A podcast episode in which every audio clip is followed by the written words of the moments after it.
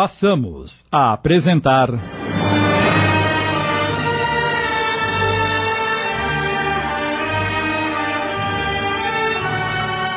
A Jornada, inspirada na obra de Lina de Alexandria, minissérie de Sidney Carbone.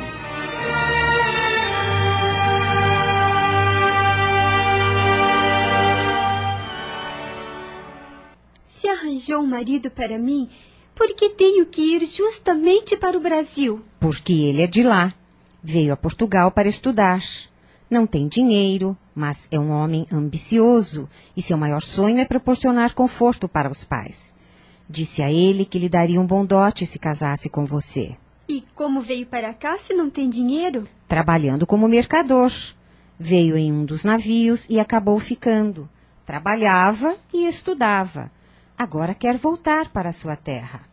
Se seu avô não quiser aceitá-la, com o dinheiro que levarão, poderão começar uma vida nova. E serão todos felizes, tenho certeza. É. A senhora pensou em tudo, não é mesmo? Era preciso, minha querida. Não quero que ao regressar meu marido os encontre. Ele não vai concordar em ter vocês aqui em casa, expondo a nossa família ao perigo. É uma situação constrangedora e, embora goste muito de você, devo obediência a ele. Desculpe-me. Não precisa me pedir desculpas. Eu entendo a sua posição. Tudo será feito conforme a senhora previu. Fique descansada. Bem, eu vou comunicar a dona Helena e ao Pedro o que foi decidido. Só mais uma coisinha, Maria. Pois não? Ponha-se bem bonita para o jantar, a fim de causar boa impressão ao seu futuro marido. Sim, senhora. É uma boa menina e dará uma excelente esposa.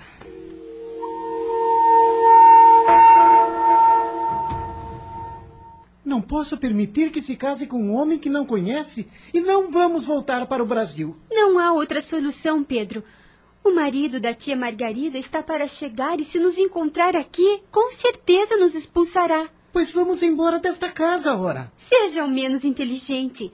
Somos fugitivos de uma causa perigosa. Se nos pegarem, nos mandarão de volta para a França. Seremos presos e mortos. O que pretende fazer? Matar todos os soldados que nos perseguem? Você não tem que se casar com ninguém, Maria. Eu estou aqui para tomar conta de você. Poderá continuar tomando conta de mim, Pedro. Com você casada, jamais poderei tê-la, Maria. Já me tem, não diga bobagem. Diz que falo bobagem porque me vê como irmão, mas eu não sou seu irmão. Meu coração arde por causa de um sentimento maior. Você é ainda muito jovem. Quando chegarmos ao Brasil, conhecerá moças que lhe despertarão sentimentos que pensou que fossem para mim.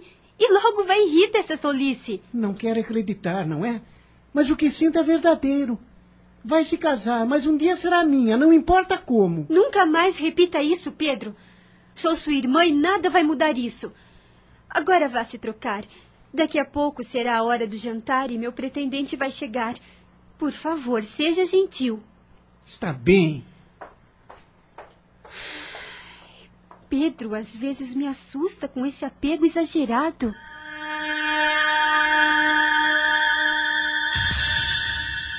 Quando José, o pretendente, chegou, Helena e Pedro já estavam na sala de estar. Fique à vontade, senhor José.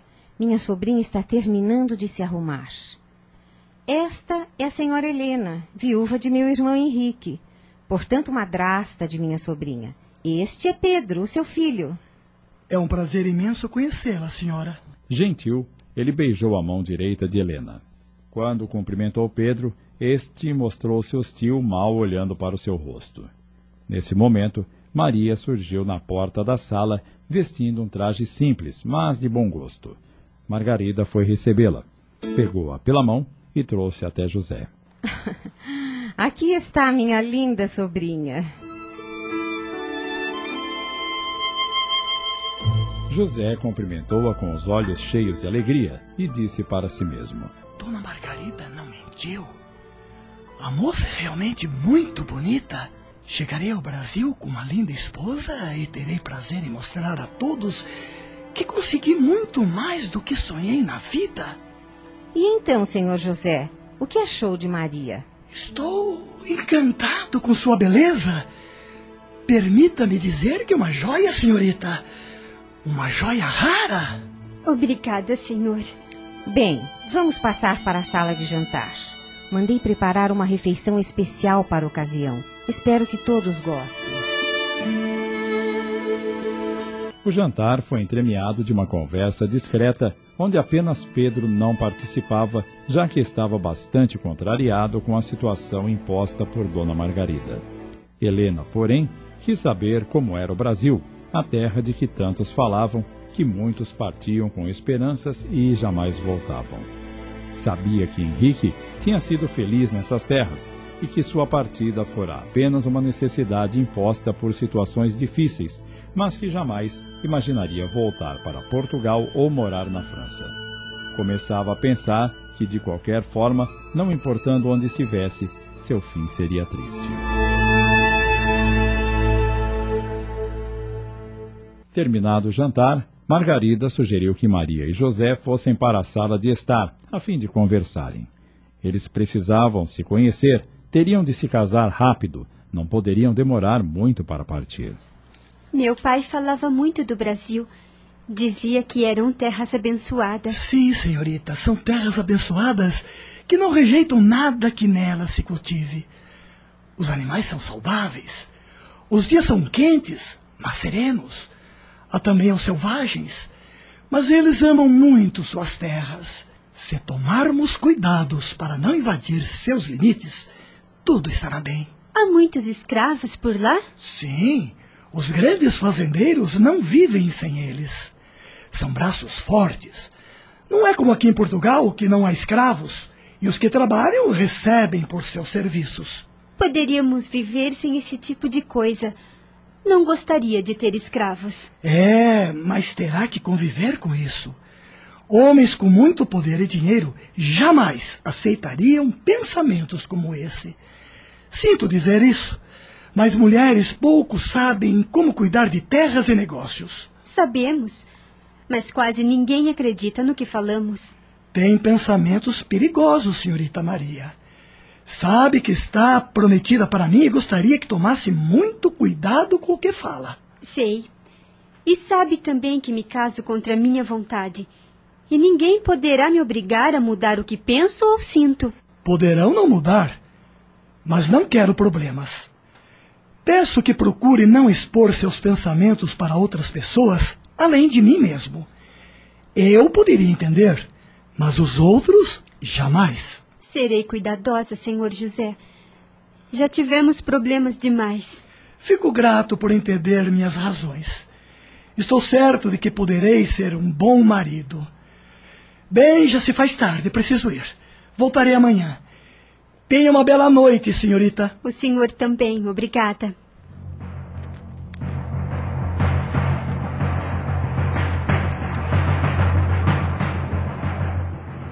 Maria teve mais algumas visitas do agora noivo. Pedro não se conformava. Tentava obrigá-la a desistir do casamento, mas ela não o ouvia. Precisavam partir e só fariam se ela estivesse casada com José. Em pouco mais de quinze dias, Margarida havia providenciado a partida e o casamento às pressas.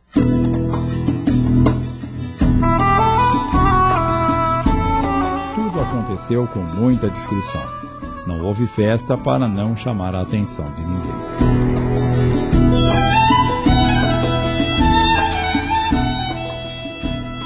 Logo após a cerimônia, Margarida providenciou um coche para transportar o casal, Helena e Pedro, para o porto, a fim de embarcarem no navio que os levaria para o Brasil. Como Maria estava demorando, Helena foi até o quarto chamá-la. Posso entrar, Maria? Sim, dona Helena. Já está pronta? Sim. Então, vamos. O senhor José e o Pedro já estão no coche. Ah, meu Deus. O que há? Está sentindo alguma coisa? Medo, talvez? Não sei o que sinto, dona Helena. Gostaria muito que Vinícius estivesse aqui. Sinto tanta saudade dele. Precisava que ele me desse um abraço e me dissesse que tudo dará certo. Estamos indo para um lugar estranho Estou casada com um homem pelo qual não tenho apreço. Estou muito assustada. O que estará nos reservando o futuro? Estamos apresentando. A Jornada. Voltamos a apresentar. A Jornada. Minissérie de Sidney Carbone.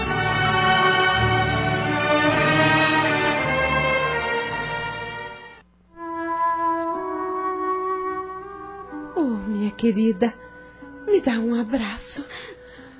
Eu entendo. Também estou com muito medo. Mas vamos confiar em Deus e tudo ficará bem. Agora, enxuga essas lágrimas e vamos nos reunir aos outros. Sua tia já está impaciente. A despedida não foi menos dolorosa. Que Deus abençoe por tudo que fez por nós, tia Margarida.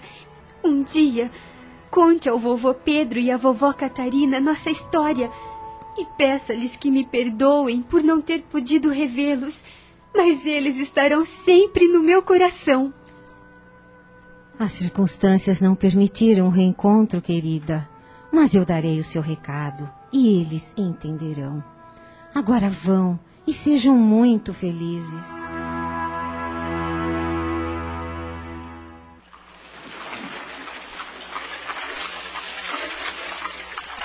O coche seguia célere em direção ao porto.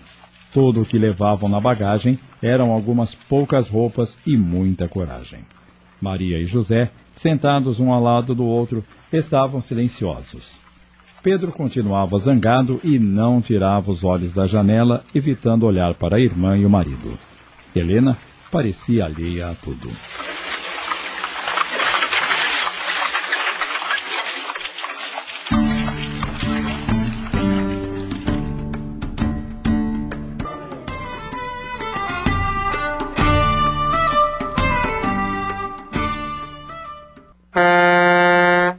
Assim que entraram no navio, a memória de Maria retornou ao seu tempo de criança e se lembrou que tudo aquilo já havia se passado com ela e Vinícius, só que estavam bem protegidos pelo pai. Sem ele e sem Vinícius, sinto-me só, desprotegida. José percebeu sua tristeza e disse-lhe carinhoso: Não tenha medo, Maria. Ficará tudo bem. Iremos para minha terra e eu tomarei conta de você. Estou deixando para trás muito de mim, José. Mas encontrará muito mais. Jamais terei o olhar de Vinícius e a proteção de meu pai. Terá mim, seu irmão, Dona Helena e o seu avô. Não sei onde ficam as terras do meu avô. Dona Margarida me deu um mapa com a localização assinalada. Ele poderá não nos receber. Se não nos receber, iremos para onde moram os meus pais. Compararemos um bom pedaço de terra e plantaremos para sobreviver. Compararemos também alguns escravos. Seu irmão é forte e poderá ajudar na plantação. Teremos sorte, você verá. Pedro ainda é um garoto. Será que aguentará trabalhar na lavoura? Disseram-me que é uma terra quente. Estamos acostumados com os tempos frios na França. Ele vai penar no início, mas acabará se acostumando.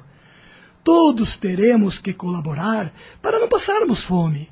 O dinheiro que recebi de Dona Margarida não vai durar para sempre. Você é um homem ambicioso, José. Sou um homem que sabe que se não trabalharmos duro, não teremos dinheiro.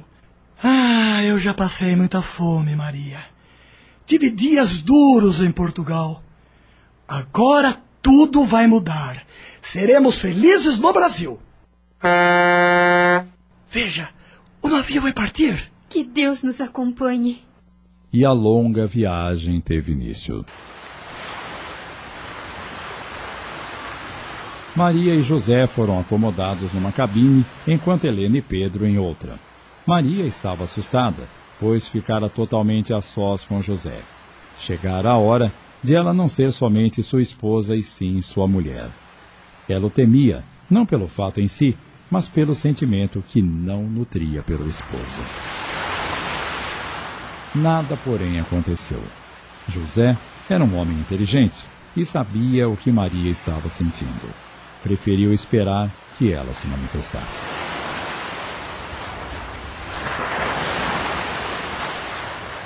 Dias de viagem se passaram. Pedro se sentia enjoado pelo balanço do mar. Helena permanecia bem. Maria se abalara um pouco. José parecia uma rocha. Estava feliz demais. Maria, quanto tempo vai demorar para chegarmos? Não sei, Pedro. Não faço a menor ideia. Ah, espero que cheguemos logo. Não quero morrer neste mar maldito. Não fale assim. Ninguém morrerá. Chegaremos são e salvos para começar uma nova vida. Sabe onde ficam as terras do seu avô? José tem um mapa. Parece que não é muito longe do porto. Assim que desembarcarmos, tomaremos um coche e em alguns dias chegaremos lá. Os dias passavam lentamente e algo imprevisto aconteceu. José começou a sentir-se mal. O que você tem? De repente, comecei a sentir falta de ar. Minha cabeça começou a rodar. Sinto ânsias e vômito. Deve ser enjoo por causa do balanço do mar. Vou lhe dar o medicamento que trouxe na bagagem. Mas José não melhorava. Pelo contrário, começou a ter muita febre. Tome este remédio, José. Vai lhe fazer bem. A febre cedia um pouco, mas logo voltava com mais intensidade. Certa tarde, Maria velava o sono agitado do marido quando Helena entrou na cabine, assustada. Como ele está, Maria? Agora dormiu, mas ainda há pouco estava muito mal. Essa febre maldita vai e volta, vai e volta. Olha como ele está pálido. Estive conversando com o capitão e ele disse uma coisa que me deixou horrorizada: que foi que ele disse?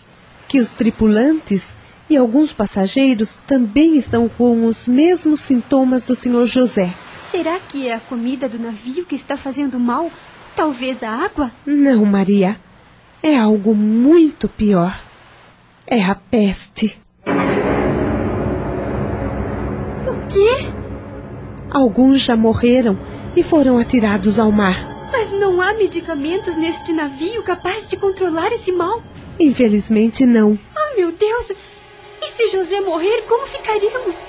Isso não pode acontecer, Dona Helena. Quantos dias ainda faltará para chegarmos ao Brasil? Mais de 30, me disse o capitão.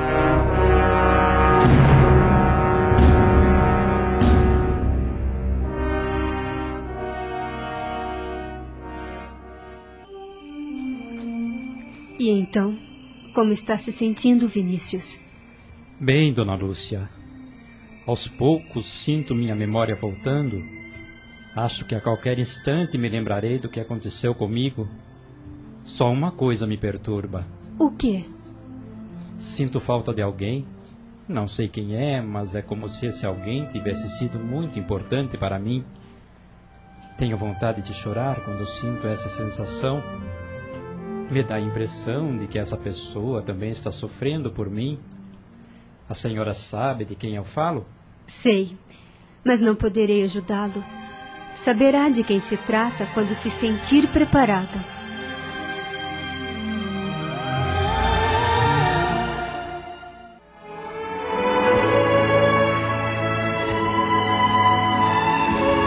Nesta sequência da jornada dos personagens nela participantes, percebemos as dificuldades da sociedade de então, carregando a cruz de dificuldades enormes.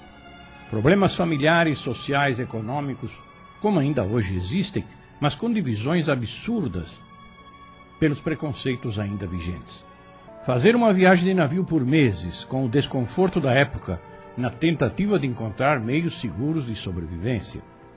Hoje, indiscutivelmente, no século XXI, os ambientes são outros, mas o egoísmo, a falta de compreensão e fraternidade ainda nos causam sofrimentos.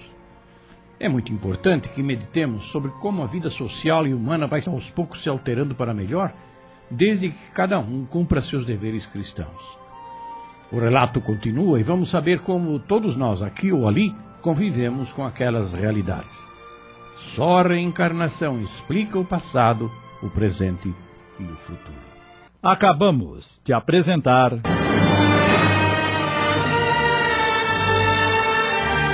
A Jornada, inspirada na obra de Lina de Alexandria, minissérie de Sidney Carbone em 25 capítulos.